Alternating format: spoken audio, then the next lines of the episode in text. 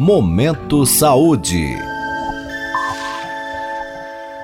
Minuto Saúde Mental, com o professor João Paulo Machado de Souza, do Departamento de Neurociências e Ciências do Comportamento da Faculdade de Medicina da USP em Ribeirão Preto.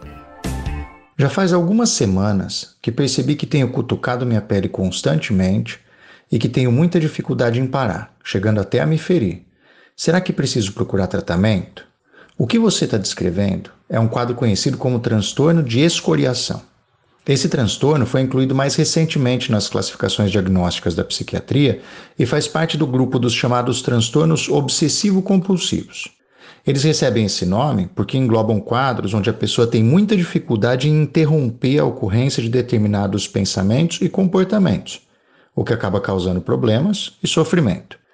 Para saber se o seu hábito de cutucar a pele está ultrapassando a barreira do que é saudável, veja se você enfrenta os seguintes sintomas: cutucar a pele constantemente até causar lesões, fazer tentativas repetidas e frustradas de interromper esse comportamento e experimentar sofrimento ou prejuízos significativos por causa do comportamento, como por exemplo, vergonha de outras pessoas ou dificuldade de usar certas peças de roupa.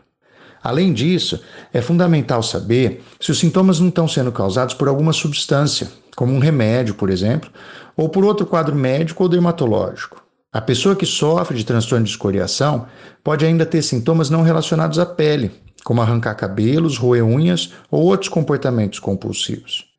É importante não negligenciar os sintomas descritos, porque o quadro tende a ser crônico, ou seja, a desaparecer e voltar de tempos em tempos, e porque o comportamento compulsivo de cutucar a pele pode acabar causando lesões graves e até infecções.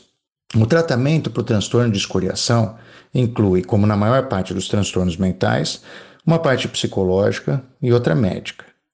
Na parte psicológica, a terapia cognitivo-comportamental parece ser a mais promissora no controle dos sintomas. Na parte médica, o psiquiatra deverá optar entre diferentes medicações de acordo com o perfil e a história de cada paciente. Por último, pode ser necessária a consulta a um dermatologista para acompanhar adequadamente os possíveis danos causados à pele.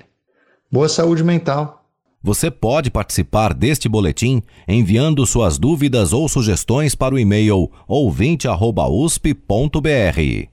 Minuto Saúde Mental. Apresentação: Professor João Paulo Machado de Souza. Produção: Professores João Paulo e Jaime Alac. Apoio: Instituto Nacional de Ciência e Tecnologia em Medicina Translacional. Uma iniciativa CNPq-FAPESP. Momento Saúde.